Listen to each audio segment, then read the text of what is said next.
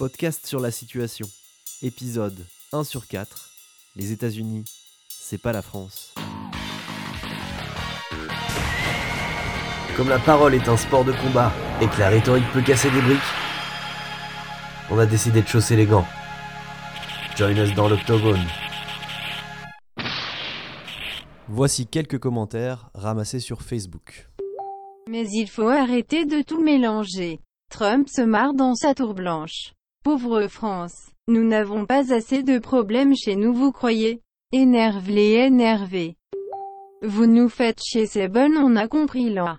Je soutiens Floyd mais à un moment donné faudrait peut-être s'occuper de ce qu'il se passe chez nous. Mais pourquoi George Floyd alors qu'il y a des Français morts? George Floyd c'est aux États-Unis ici c'est la France sur les pancartes c'est le nom de tous nos disparus ici qu'il faut inscrire. Round one, fight! La différence France-États-Unis, soulignée par les commentaires qu'on vient d'entendre, n'est pas toujours bien explicitée. Certains parlent spécifiquement de la police, comme David Sena et Jean-Christophe Muller, deux avocats auteurs d'une tribune dans le Figaro intitulée Pourquoi la police française n'a rien à voir avec les polices américaines? Les polices américaines sont multiples et leurs compétences sont chevêtrées de façon complexe, alors qu'en France, la police est nationale, recrutée et formée pour servir en toutes circonstances de temps et de lieu, sans aucune autre loyauté que celle due à la loi et à ses autorités d'emploi garantissant leur impartialité. Ces avocats entretiennent le mythe de l'excellence du maintien de l'ordre à la française, républicain. Ils ajoutent que la police américaine a vu, ces dernières années, une réelle militarisation de son équipement et de ses formations, et que ce ne serait pas le cas de la police française. Dans ce type d'argument, on trouve l'exploitation d'un sentiment anti-américain assez répandu en France. C'est un savant mélange entre plusieurs idées. Ils sont plus idiots, on trouve sur Facebook euh, Les Français vont devenir aussi cons que les Américains. Ils sont plus racistes, ce sont des fous d'armes à feu. Euh, Facebook encore, s'il y a autant de crimes policiers aux USA, en plus du racisme et de la brutalité des flics au service du capitalisme et du pouvoir blanc, c'est le problème des armes en vente libre. Toutes sous-entendent que ce n'est pas le cas en France. Les gens qui pointent les spécificités du maintien de l'ordre américain, comme les armes et la militarisation accrue, ont donc en tête de nous faire dire que la France est mieux lotie, avec ses flics républicains plus civilisés. Sibeth Ndiaye et Nicole Belloubet, elles, se rangent du côté de ceux qui refusent de comparer deux histoires, deux sociétés, sous prétexte qu'elles n'ont rien à voir. Est-ce qu'on peut établir une comparaison entre l'affaire George Floyd et tout, ce que cas. ça a provoqué En et l'affaire Adama Traoré, par exemple, en France? En, aucun, cas, en aucun Pourquoi cas, en parce, aucun cas parce que nous ne sommes pas dans le même pays avec la même histoire. Les États-Unis se sont construits sur une histoire qui a été partiellement fondée sur la ségrégation. Ce n'est pas le cas en France, qui depuis 200 ans travaille à partir de l'esprit des Lumières, de la Déclaration des droits de l'homme et du citoyen, qui, je le dis et je le répète, précise que la loi doit être la même pour tous, qu'elle protège ou qu'elle punisse. Et c'est là-dessus que nous travaillons. Il n'y a pas de comparaison Nicole possible. Belloubet, Les deux avocats y vont aussi de leur affirmation. Jamais à l'époque contemporaine, la France n'a connu, et encore moins maintenu, un quelconque régime juridique fondé sur la séparation de ses ressortissants en fonction de leur couleur de peau ou de leur prétendue appartenance à une race. L'exacerbation des différences sociétales et policières sur la base d'arguments d'autorité va faire l'objet de ce podcast. C'est un peu un kit de survie en discussion hostile que nous te proposons. Premier élément, comprendre où tu mets les pieds. En présence de quelqu'un qui te répète que les États-Unis c'est pas la France, tu dois avoir ces quelques points de repère en tête. Peut-être qu'il te reproche d'oublier que les violences policières existent aussi en France. Tu sais bien qu'il y a toujours des gens qui aiment lister à l'infini les raisons de se révolter pour te reprocher de ne pas les avoir toutes citées. Mais là, il est possible qu'il soit en quête de sentiment national. Commentaire Facebook. Vous n'en avez pas fait autant pour les violences policières en France. Pourtant, il y a eu des morts, des invalides, des blessés. Pourquoi? Il pense qu'il vaudrait mieux se préoccuper des violences policières en France, qu'elles visent les manifestants ou les populations issues de l'immigration, se mobiliser contre elles, au lieu de se révolter quand quelqu'un meurt à l'autre bout du monde. Soit, on y reviendra. Mais va plus loin et demande-toi encore à quoi il pense exactement, car il y a divergence d'opinion. Si on regarde les exemples qui sont donnés, euh, encore un commentaire Facebook, faut arrêter de se servir de tous les prétextes pour manifester. Floyd est un gars mort aux States, et si nous voulons dénoncer les violences policières en France, il y a qu'à parler des gilets jaunes ou rouges, ou des pompiers, des blouses blanches, des avocats, et j'en passe. hein. Si on regarde les exemples qui sont donnés, la personne parle ici de manifestants, et même d'avocats, et pas de cet autre cas de figure, vraiment pas rare du tout en France, de banlieusards noirs ou arabes qui se font tuer par la police.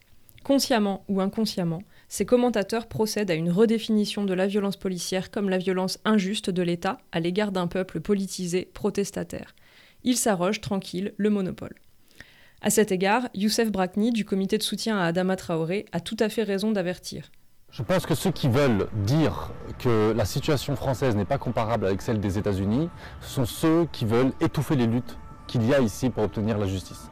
Ceux qui veulent, euh, comme c'est le cas depuis 40 ans, qu'il y ait une impunité systémique pour les policiers et les gendarmes quand il s'agit euh, des habitants des quartiers populaires, quand les victimes sont noires et arabes.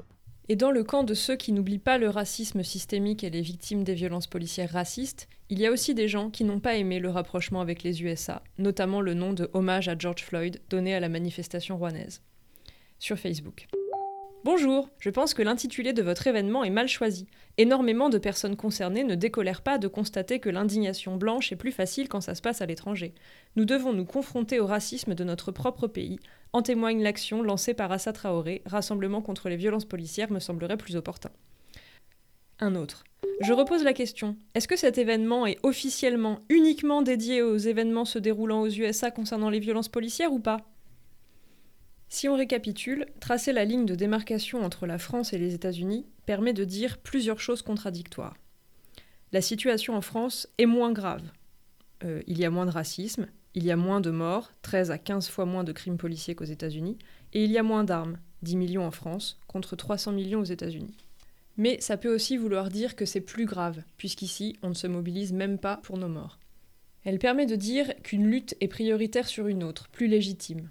Sans vouloir les stigmatiser, car beaucoup d'entre eux se battent à coups de commentaires sur les réseaux, c'est un grand argument gilet jaune répandu que de dire que la mobilisation autour de la mort d'Adama Traoré vole la vedette aux autres protestations contre les violences policières. L'argument mis en avant est parfois qu'Adama Traoré n'était pas innocent, mais on en vient vite à l'idée de la récupération. Même idée lorsque des gens pensent que la mort de George Floyd est pour les radicaux un prétexte à foutre le bordel. Nous en parlerons dans un prochain épisode. Séparer aussi formellement ces deux contextes, c'est une manière de faire la leçon. Dire aux gens comment se révolter ou leur expliquer ce qui devrait provoquer leur colère, c'est s'opposer au libre développement de la révolte. Même quand c'est fait avec les meilleurs sentiments du monde et par des gens que tu apprécies. Si tu entends la phrase Les États-Unis, c'est pas la France, et que tu n'arrives pas à t'en sortir par une blague du style Really? Oh my god, you're so right. Voilà quelques trucs pour te jeter dans le débat. Et n'oublie pas que si tu tombes, un ami sort de l'ombre à ta place et volera peut-être à ton secours la prochaine fois. Partie 1 Les différences. Évidemment, ça n'est pas très fin de calquer une situation sur une autre, même s'il s'agit de métropoles capitalistes occidentales dont les fonctionnements et l'économie sont similaires. Donc on va, dans un premier temps, donner raison à l'adversaire et se dire que les différences sont telles qu'on ne pourra pas comparer. La première question à se poser pour comparer efficacement, c'est de quel racisme et de quelle police on parle? La police française est une administration centralisée, et comme le rappellent avec fierté les avocats du Figaro, républicaine. Ce qui veut également dire coloniale, l'une impliquant forcément l'autre. La police américaine est bien moins centralisée. Il existe la police d'État, les polices des villes, les polices fédérales, les polices des comtés. Si tu veux t'amuser, va sur la page Wikipédia Police aux États-Unis et tu verras qu'elle recense 18 000 organismes de police.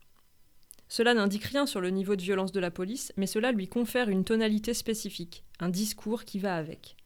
C'est ainsi qu'il existe dans notre histoire récente des massacres d'envergure coloniale et républicaine perpétrés par les CRS, dont l'exemple principal est le massacre du 17 octobre 1961, 98 morts et des centaines de blessés dans les rangs des manifestants algériens.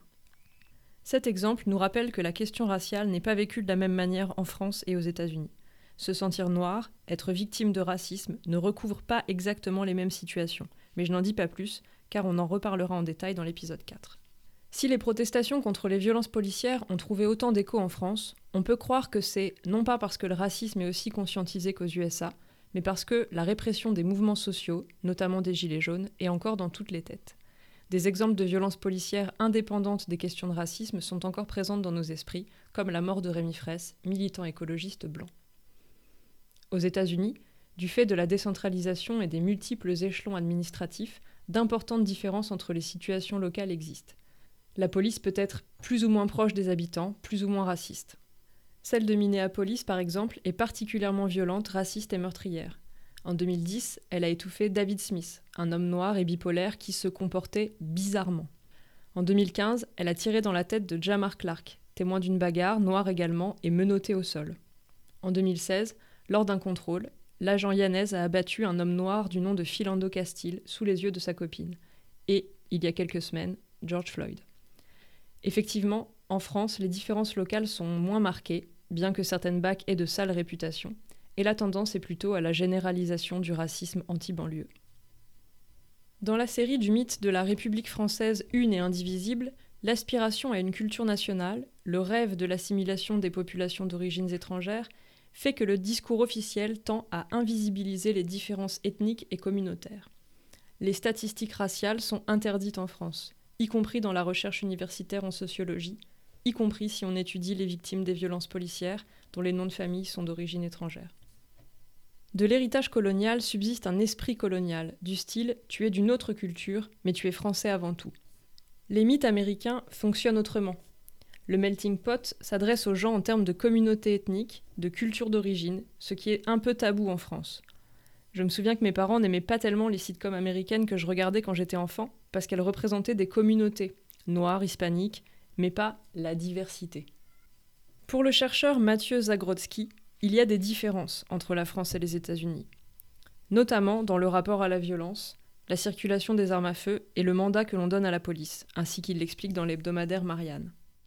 En France, la police blesse beaucoup, mais elle tue peu. Les polices américaines tuent plus d'un millier de personnes par an pour 320 millions d'habitants. La police et la gendarmerie en France, une vingtaine. Conséquence de l'usage français d'armes dites non létales.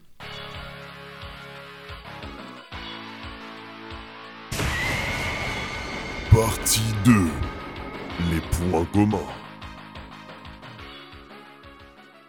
Mais que les situations soient différentes, est-ce une raison pour s'empêcher de voir les similitudes qui peuvent nous aider à comprendre comment marchent les choses? Quelques éléments de l'actualité et de nos connaissances générales méritent d'être soulignés. Tu as déjà vu un flic anti-émeute? Bien, tu les as tous vus. Plus, il y a des partenariats internationaux entre les polices. Interpol depuis 1923, Europol depuis 1999, et d'autres partenariats à but précis, comme la lutte contre le terrorisme. Le NYPD a des bureaux à Paris et à Lyon, par exemple. Selon Karl Arène, chef de la police d'Anvers, on partage non seulement des informations, mais également les meilleures pratiques. À Paris, on essaye de s'organiser avec des interlocuteurs qui peuvent nous aider. Et évidemment, qui peut être meilleur en ce domaine que la police de New York? Les doctrines de maintien de l'ordre et les techniques enseignées aux polices, comme les salons de l'armement, voyagent beaucoup. Notamment parce qu'ils voyagent dans les bagages de types comme Alain Bauer, criminologue, consultant en sécurité, ex-directeur de l'Observatoire national de la délinquance, proche de Sarkozy et de Manuel Valls, et conseiller pour la police de New York, la Sûreté du Québec et le Los Angeles Sheriff Department. Si le personnage vous intéresse, il y a un article du sociologue Mathieu Rigouste sur le site Les mots sont importants. En gros, Alain Bauer, c'est un genre de VRP spécialisé dans le travail d'import-export des concepts sécuritaires néoconservateurs nord-américains et des expérimentations européennes. Il met en place une sorte de commerce triangulaire entre Paris, New York et Pékin. Il incarne la montée en puissance d'un mouvement historique l'édification et la mise en marche de la superstructure idéologique du capitalisme sécuritaire. C'est une énorme industrie, le maintien de l'ordre. C'est l'industrie de l'époque, celle qui va avec la tronche du néolibéralisme. Les travaux de Loïc Vacan montrent que dans le contexte des 40 dernières années, où les inégalités se sont accrues et l'État-providence s'est délité progressivement, les pauvres sont devenus plus pauvres. Ce désengagement des sphères sociales et la progression de la misère fournissent matière à révolte. Mais l'État néolibéral est un État renforcé sur le plan pénal. Les prisons sont de plus en plus grandes et de plus en plus surpeuplées. Les forces de police sont de plus en plus nombreuses. Le marché de la répression des émeutes est en croissance incessante. Évidemment, dans le camp d'en face, côté manifestant, les techniques d'affrontement face aux policiers anti-émeutes et les discours voyagent également. En Italie, à Minneapolis, tout le monde déteste la police.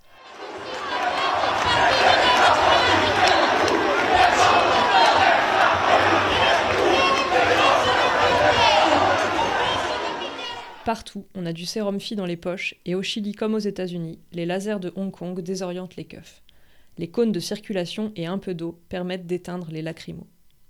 En parlant de ça, et de voyage, Des grenades lacrymogènes made in France ont été utilisées contre les manifestants des révoltes du printemps arabe. D'après un article de 2013 du Point sur le Bahreïn, Paris a envoyé grenades lacrymogènes et CRS pour former les forces anti-émeutes du royaume du Golfe. Or, elles tuent les manifestants depuis deux ans. En effet, le reporter sur place explique que 43 personnes sont décédées des suites de leur exposition au gaz lacrymogène. Voilà pour la non-létalité. Le point précise que ce sont des policiers français issus de compagnies républicaines de sécurité qui ont formé les flics bahreïnis en vertu d'un accord de coopération en matière de sécurité intérieure. Il est d'autant plus naïf de se focaliser sur la question des armes à feu ou des armes à létalité réduite quand les exemples fleurissent de meurtres commis à main nue par les policiers américains ou français. Adama Traoré et George Floyd ne sont pas victimes d'un mauvais usage du flashball ou du revolver. D'autant plus quand les policiers coupables de violences et de crimes sont si rarement envoyés devant la justice. Quand ils le sont, c'est pour être acquittés, ou au plus condamnés à des peines légères. Surtout, ils continuent à exercer. Le policier qui a tué Amin Bentounsi d'une balle dans le dos en 2012 a fait l'objet d'une condamnation pour coups et blessures ayant entraîné la mort sans intention de la donner, mais il n'a pas fait un seul jour de prison et a été maintenu en poste. Pour ce qui est de la militarisation de la police américaine, j'espère que tu auras compris que ça ne peut, étant donné ce fonctionnement global, être une tendance strictement nationale. En termes de maintien de l'ordre, police et armée travaillent en étroite collaboration. Les informations, les gestes circulent. Le grand théoricien de la contre-insurrection, David Galula, démontre que l'enjeu premier est de conquérir le soutien de la population plutôt que d'éliminer les forces insurgées. Il défend ainsi l'usage de méthodes psychologiques, politiques et policières plutôt que des méthodes militaires classiques. Il peut s'agir de développer les missions de renseignement et le contrôle de la population, ou, dans les zones de conflit, encadrer les enfants en leur apprenant à danser la Macarena, par exemple. D'ailleurs, Galula a théorisé la contre-insurrection d'après ce qu'il a observé avec l'armée française pendant la guerre d'Algérie. Les techniques de maintien de l'ordre développées et perfectionnées dans des colonies reviennent en métropole comme une sorte de colonisation interne. C'est pas moi qui le dis, c'est Michel Foucault. Voyageons un peu avant de nous quitter avec le récit de ma première arrestation. C'était en Belgique, avant une manifestation contre les politiques migratoires européennes. J'ai été arrêté avec tout un cortège et on a fait une nuit de détention administrative histoire d'être sûr que la manif n'ait pas lieu. On était au degré zéro de la menace et pourtant les flics nous ont fait asseoir par terre, en chenilles, entre les jambes les uns des autres avec les mains attachées.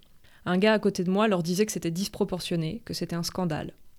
Le chef des flics s'est penché sur lui et avec son gros gant, il a serré autour de la pomme d'Adam du gars pendant plusieurs secondes. Le gars est devenu tout rouge. Il regardait le flic dans les yeux comme s'il voulait vérifier que c'était vrai. J'ai eu une peur terrible. Je n'ai pas cherché à comprendre si cet agent avait le droit de faire ce qu'il faisait. Je me suis juste dit qu'il le faisait quand même. Je m'en foutais de savoir si la Belgique c'était comme la France. Tout ce que j'ai vu, c'était que la police, ici ou ailleurs, c'est la police. Et que les gestes pour la combattre sont les bons gestes s'ils la combattent.